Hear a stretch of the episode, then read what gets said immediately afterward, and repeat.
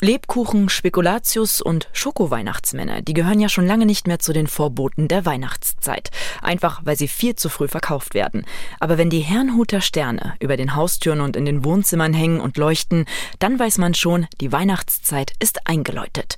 Was diese 200-jährige Tradition aus Herrnhut mit Weltreisen zu tun hat, das hören Sie jetzt. Weltgeschichte vor der Haustür. MDR Kultur Podcast. Hallo, schön, dass Sie wieder mit dabei sind. Ich bin Linda Schildbach und ich hoste diesen Podcast hier, der alle zwei Wochen Geschichten aus unserer Region erzählt. Die, die die Welt verändert oder zumindest Weltgeschichte geschrieben haben. Tja, und dieses Mal geht es um den Herrnhuter Stern. Vielleicht sagt Ihnen der Name jetzt gerade nichts, aber gesehen haben Sie ihn bestimmt schon. Das ist dieser mehrzackige Weihnachtsstern, der oft in weiß oder weiß-rot oder auch vielleicht gelb plötzlich, wenn die Adventszeit ist, an all Ihren Nachbarhäusern aufploppt oder vielleicht auch an Ihrem eigenen, auch in Wohnzimmern hängt oder manchmal an Kirchen. Mir ging das persönlich nämlich auch so das allererste Mal, dass ich so wirklich an die Herrnhuter Sterne gedacht habe und dass das irgendwas Besonderes ist, ist, als es plötzlich in unserer Reihenhaussiedlung, typische deutsche Reihenhaussiedlung vor 15 Jahren, irgendwie plötzlich alle angefangen haben, das an ihre Häuser zu hängen oder in ihre Wohnzimmer. Plötzlich waren sie überall und ich fand sie auch eigentlich gar nicht so kitschig, wie ich sonst die meisten Weihnachtssachen fand. War mir aber überhaupt nicht der 200-jährigen Tradition bewusst, die diese Sterne ja haben. Charlie, wie war das für dich? Warst du da besser informiert als ich, äh, ignorante Teenagerin? Eigentlich nicht, obwohl wir zu Hause einen Herrnhuter Stern hatten in Rot. Mhm. Aber dass das ein Herrnhuter Stern ist, das wusste ich nicht. Das war einfach ein Stern, der Weihnachten auftauchte. Also für mich einfach ganz gewöhnlicher Weihnachtsstern. Ganz in Rot. Die gab es wahrscheinlich zu DDR-Zeiten leichter, weil keiner einen roten Stern zu Hause haben wollte. das ist ja eine Annahme. weiß ich nicht. Behaupte ich mal. Ich habe andere Leute gefragt und die wenigsten hatten zu DDR-Zeiten in Herrnhuter Stern. Und das in unserem nichtchristlichen Elternhaus finde ich schon bemerkenswert. Ja, also wir hatten einen, aber ich wusste nichts über die Tradition. Und wie kommt's jetzt? Also ich meine, gerade das Erzgebirge, Sachsen, da gibt's ja ganz, ganz viele Weihnachtstraditionen, Bräuche, die wir jetzt als Dekoration benutzen. Aber wie kam es dazu, dass du da dachtest, da erzähle ich jetzt meine Geschichte über diesen Stern? Wir waren im Herbst im Zittauer Gebirge wandern und auf dem Rückweg nach Leipzig sind wir durch Herrnhut gekommen. Da habe ich das Stammhaus der Herrnhuter Sterne gesehen bin reingegangen, da war ein kleiner Text an der Wand über die Geschichte und dachte ich, wow, ist ja total spannend. Da könnte man doch für den Advent eine kleine Weltgeschichte vor der Haustür machen. Genau, ja, und natürlich gleich gibt es dazu mehr. Ich habe mich trotzdem vorher nochmal gefragt, äh, ist das nur so mein Gefühl oder wird es wirklich heutzutage nur noch als Deko verwendet oder gibt es auch noch diesen kirchlichen Kontext, wo der Stern eingesetzt wird? Es ist ganz viel Deko. Das hat mir auch Erdmute Frank, die Pfarrerin der Herrnhuter Brüdergemeinde, so gesagt. Aber der Stern hat natürlich einen ganz ernsten kirchlichen Hintergrund. Die Ursprungssterne waren auch alle in Rot und Weiß. Rot für das Blut Christi, Weiß für die Reinheit. Aber wenn man heute in die Kirchen geht, einen rot-weißen Stern sieht man kaum. Aber die Farben haben bis heute eine große Bedeutung, hat mir Erdmute Frank erzählt. Also wir haben vor dem Gebäude unserer Kirchenleitung jetzt einen blau-gelben hängen als Zeichen unserer Solidarität mit der Ukraine.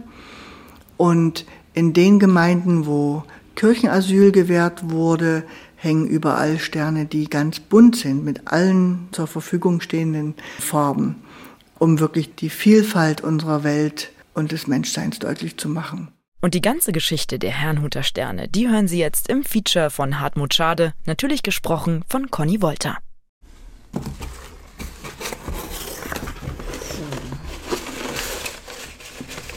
Gebrauchsanweisung zum Zusammensetzen der transparenten Herrenhuter Weihnachtssterne. Okay, also erst einmal eine. So. So. Erst einmal eine viereckige Zacke. Gut, das ist hier. Man fasse die Zacke mit Daumen und Zeige. Nee, man fasse die Zacke mit Daumen und dem dritten Finger an dem nach oben gebogenen Vorderrand. Ah ja. Und schiebe den an der entgegengesetzten Seite nach unten gebogenen Lappen unter den entsprechenden Rahmenteil des Körpers ein. Jetzt drin. Hält.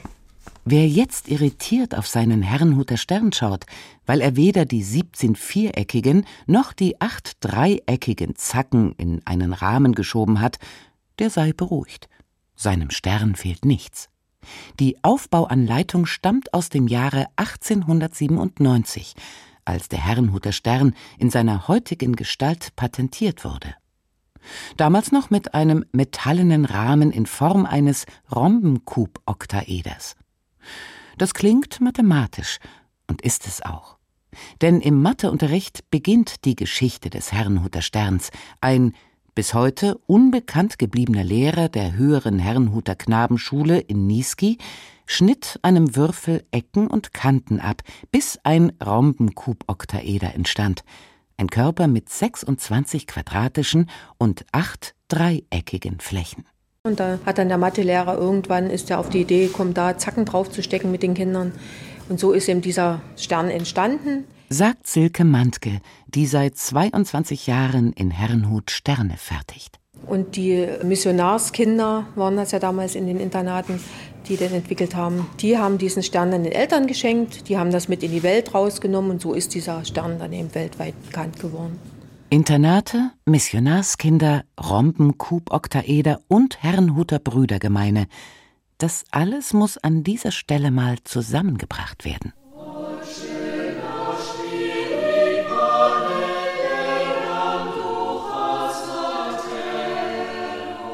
Die katholische Gegenreformation macht Anfang des 18. Jahrhunderts verstärkt Jagd auf Andersgläubige in Böhmen und Mähren. 1722 kommen evangelische Glaubensflüchtlinge auf dem Gut des Grafen Zinzendorf in der Oberlausitz an und errichten hier eine neue Siedlung unter des Herrenhut. Herrenhut. Daraus entsteht eine neue Kirche die Brüdergemeine, evangelisch und doch anders als die lutherischen Kirchen, sagt Edmute Frank, Gemeinhelferin, also Pfarrerin der Brüdergemeine. Was uns unterscheidet, sind letztlich unsere Formen und unsere Geschichte. Denn wir gehen auf die hussitische Reformation zurück, während die Landeskirchen auf die lutherische Reformation zurückgehen, die meisten zumindest. Und damit sind wir schon 100 Jahre älter als die Landeskirchen.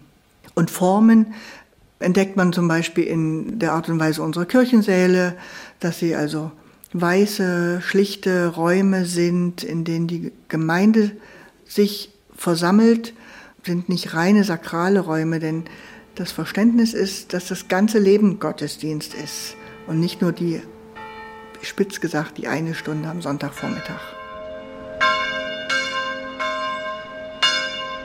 Zum Mittagsgebet, montags um zwölf, sitzen über ein Dutzend Frauen und Männer im Gemeindesaal, tragen Fürbitten vor und singen. Zinzendorf schreibt selbst an die 2000 Lieder und hält das gemeinsame Singen für das wichtigste Element des Gottesdienstes. Was im Todesschatten lag, Wolk und Zweifelsnebel fällt. Nur zehn Jahre nach der Gründung von Herrenhut zieht es die ersten Brüder und Schwestern der Brüderunität in die Welt hinaus, um ihre Botschaft zu verbreiten. In Grönland, der Karibik, in Afrika und Nordamerika entstehen Missionarsstationen. Von den gut eine Million Gläubigen, die heute der Brüderunität angehören, leben die meisten in Afrika und Südamerika, in Alaska und Labrador, alles einstige Missionsgebiete. Die Herrnhuter sind erfolgreich, weil sie keine weltfremden Theologen losschicken, sondern gestandene Handwerker. Sie lernen die Sprachen der indigenen Bevölkerung und setzen auf Bildung für Mädchen und Jungen. Die Schulen der Herrnhuter haben bald einen so exzellenten Ruf, dass gebeten wird, Kinder nicht unangemeldet an die Schulen zu schicken. Und hier nun schließt sich der Kreis von der Missionierung über den Rhombenkuboktaeder zum Herrnhuter Weihnachtsstern. Denn die Kinder der Missionarinnen und Missionare werden zu Hause in Internatsschulen unterrichtet. Und dazu gehörte eben auch ein guter Mathematik- und Geometrieunterricht. Und da haben sie gelernt, was ein Rhombo-Cube-Oktaeder ist. Und diesen Rhombo-Cube-Oktaeder haben sie sozusagen hergestellt. Die ganz korrekte Bezeichnung ist übrigens kleiner Rhomben-Kuboktaeder, denn es gibt noch einen großen aus zwölf Quadraten, acht Sechsecken und sechs Achtecken. Allerdings scheint der Mathelehrer noch viel tiefer in die Sphären der Geometrie eingetaucht zu sein. Denn der erste überlieferte Herrnhuter Stern hatte 110 Zacken. Ein echter Polyeder, also Vielflächner, aus je 24 Vier- und Fünfecken, 32 Sechsecken und 30 Achtecken. Er leuchtet Anfang Januar 1821, als die Brüdergemeine das 50-jährige Jubiläum der Knabenanstalt in Niesky feiert. In der Mitte hing an einer Leine ein großer buntfarbiger Stern mit 110 Strahlen, der durch eine große Lampe erleuchtet wurde. Dieses Jahr im Rahmen des 300-jährigen Jubiläums unserer Stadt haben wir uns wieder dran gemacht, einen neuen Stern herzustellen. Und zwar treffen sich Gemeindeglieder und basteln Zacken, also aufzeichnen, ritzen, ausschneiden, falten, kleben. Und diese Zacken sind bis zu ein Meter lang und insgesamt braucht man 110. Und dann gibt es einen bestehenden Körper, angelehnt an diesen Rhombo-Cube-Oktaeder, eben dann mit 110 Öffnungen. Morgenstern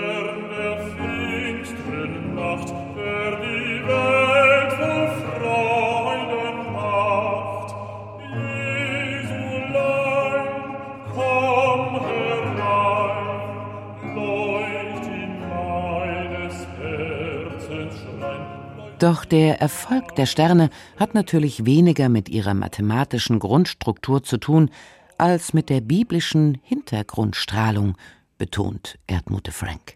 Da gibt es ja mehrere Beziehungen zur Bibel, was den Stern betrifft. Es gibt vor allem drei, auf die wir uns beziehen, oder vier, könnte ich sogar sagen. Ganz am Anfang der Bibel stehen die Bekenntnisse dazu, dass Gott die Welt mit allem, was dazugehört, geschaffen hat. Und natürlich sind die Sterne auch ein Teil seines Schöpfungswerkes. Und wenn wir Sterne herstellen, sind wir sozusagen ein Stückchen Gottes Handlanger. Der andere Bezug ist aus der Geschichte von Biliam und der Eselin. Da gibt es die Prophezeiung, dass ein Stern aus Jakob aufgehen wird. Dieses Wort, es wird ein Stern aus Jakob aufgehen, ist auch ganz fantastisch vertont worden.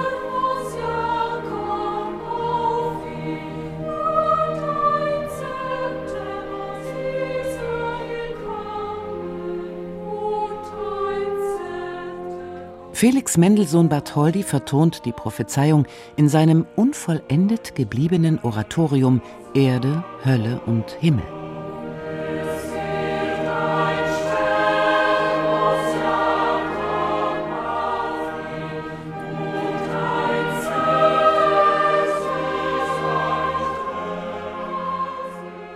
Auch im Neuen Testament spielt ein Stern zweimal eine entscheidende Rolle.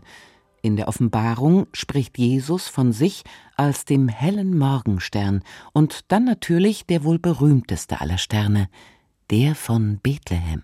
Das ist der Stern, der die Weisen zur Krippe geführt hat, die sogenannten Weisen aus dem Morgenland, also aus dem Osten, die als Sterndeuter gearbeitet haben und einem Stern gefolgt sind, um dann den Star in der Krippe zu finden, also Jesus, das neugeborene Kind.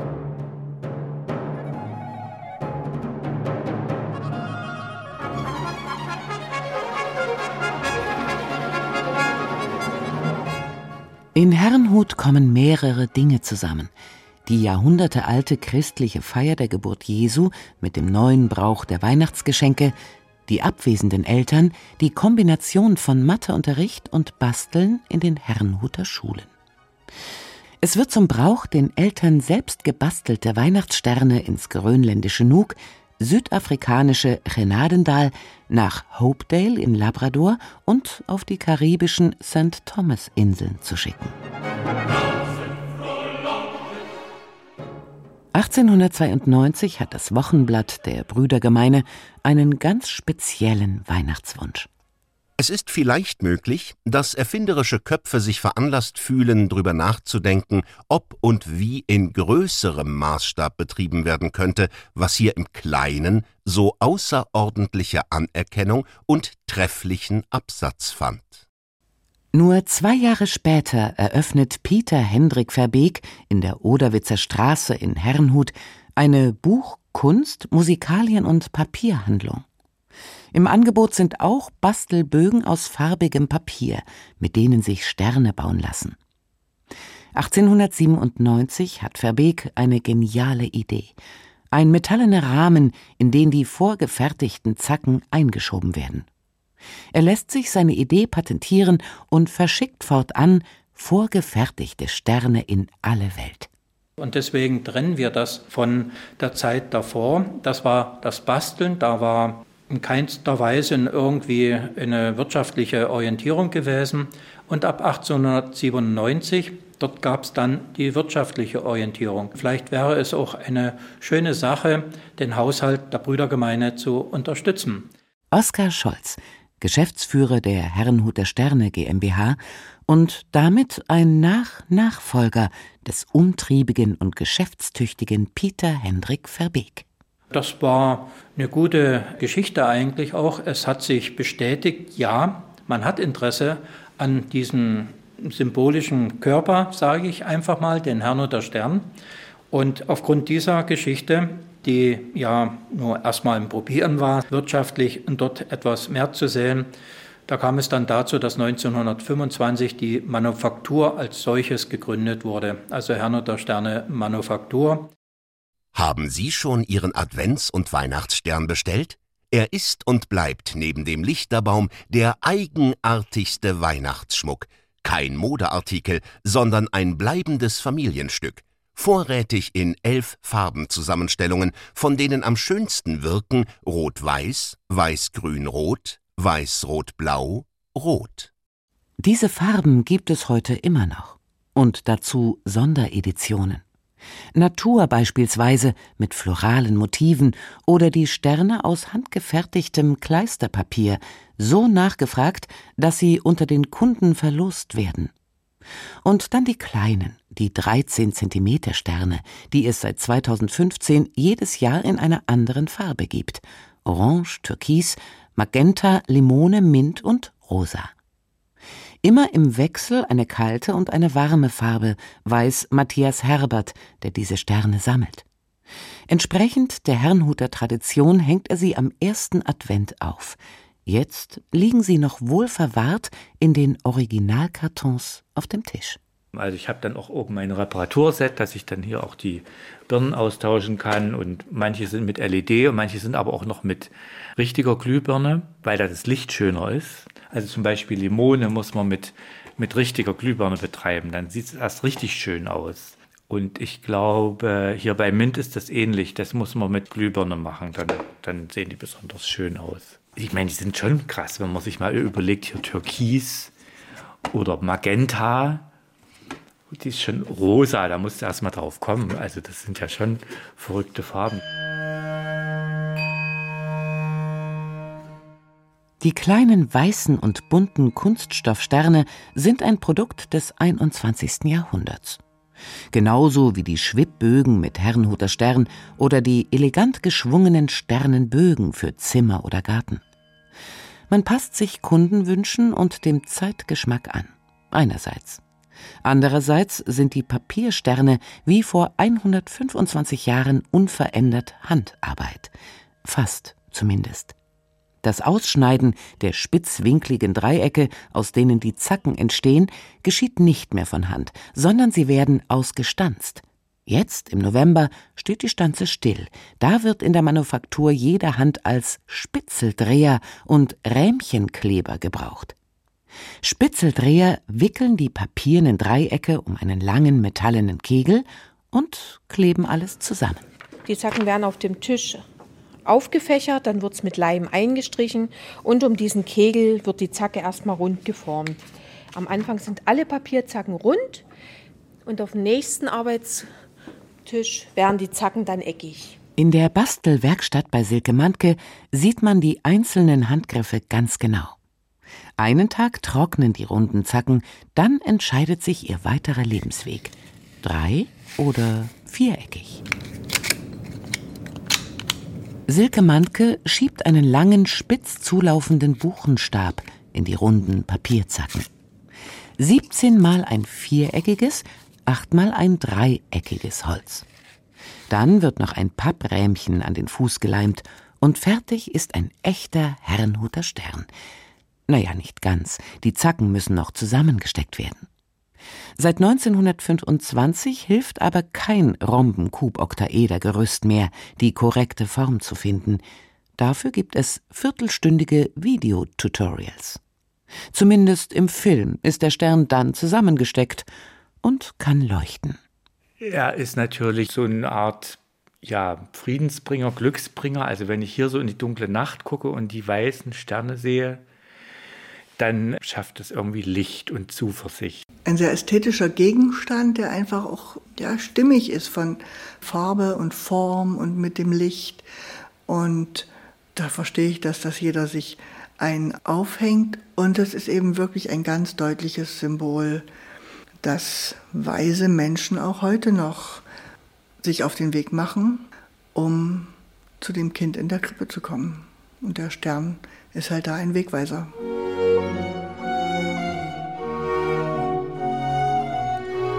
Sterne aus Herrenhut hängen heute in der Kathedrale von Kiew ebenso wie in Kirchen in Wladiwostok. Aus den Kirchen der Brüderunität sind sie hinausgewandert in evangelische Kirchen, katholische Dome, in Hütten und stylische Lofts. Ihre Farben haben die Sterne verändert, nicht aber ihre Form. 17 viereckige und acht dreieckige Zacken auf dem Grundkörper eines Rhombenkub-Oktaeders. Doch die Faszination eines Herrenhuter Sterns ergibt sich seit 200 Jahren nicht aus der mathematischen Perfektion, sondern dass er leuchtet in dunkler Nacht. So wie Milliarden Sterne über ihm, die Menschen seit alters her träumen und philosophieren ließen, oder ihnen den Weg übers Meer und durch Wüstenwiesen, einmal sogar bis in einen Stall.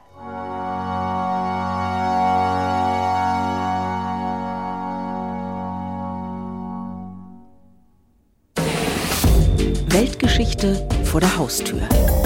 Ein MDR Kultur Podcast.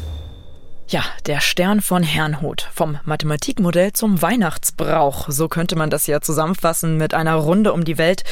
Also Charlie, von der Geschichte, das hatte ich ja vorher schon verraten, wusste ich jetzt gar nicht so viel. Deshalb war ich dementsprechend wirklich überrascht und habe natürlich viel gelernt.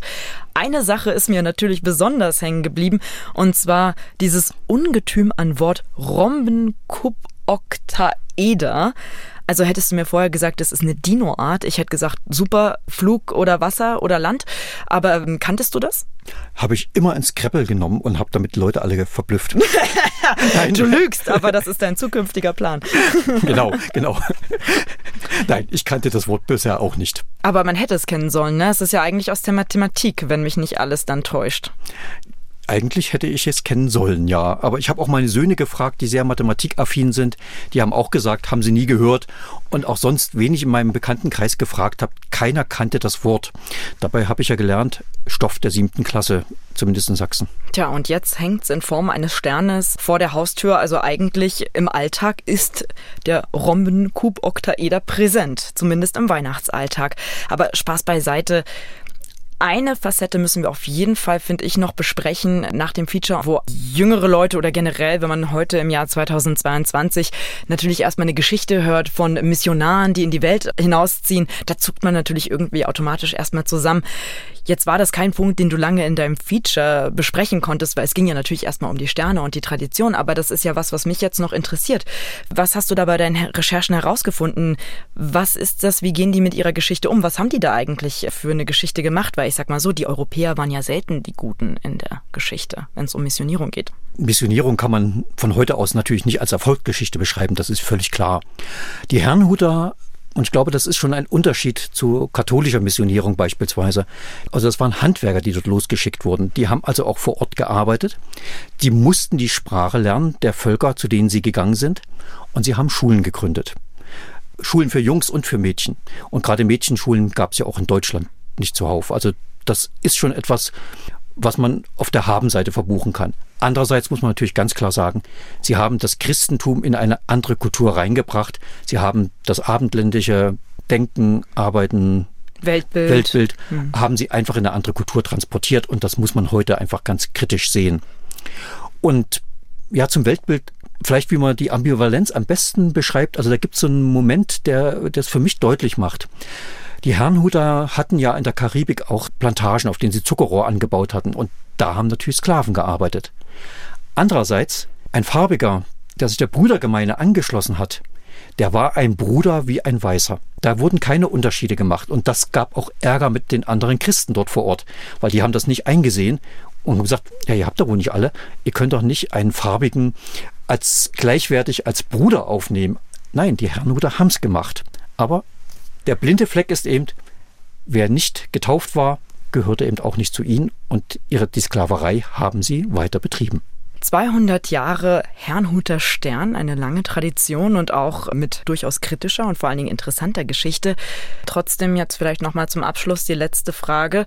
In der Adventszeit hängst du einen Herrnhuter Stern auf? Hast du noch einen? Drei. Drei. Welche Drei. Farben? Pink, rosa und Nein, äh, nicht die gelb, kleinen, grün? sondern die großen Papiersterne, also die hängen bei uns alle drinne. Ein komplett in Rot, ein komplett in Gelb und einen roten mit gelben Spitzen. Wunderschön. Ja, und weitere spannende Weltgeschichten vor der Haustür hören Sie in unserem gleichnamigen MDR Kultur Podcast. Den finden Sie natürlich auf mdrkultur.de und überall da, wo es Podcasts gibt. Und wenn Ihnen das gefallen hat, was Sie gehört haben, dann geben Sie uns doch eine hübsche Bewertung und abonnieren Sie uns. In zwei Wochen gibt's dann die nächste Folge von Weltgeschichte vor der Haustür. Machen Sie's gut. Tschüss und einen schönen ersten Advent. Ja, auf jeden Fall.